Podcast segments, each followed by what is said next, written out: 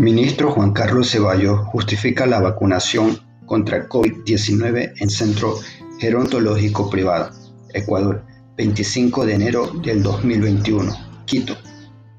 La mañana de este lunes 25 de enero, en la Comisión de Salud de la Asamblea, el ministro de Salud, Juan Carlos Ceballos, justificó la aplicación de vacunas contra el COVID-19 en el centro geriátrico privado frente al Hospital de los Valles en Quito.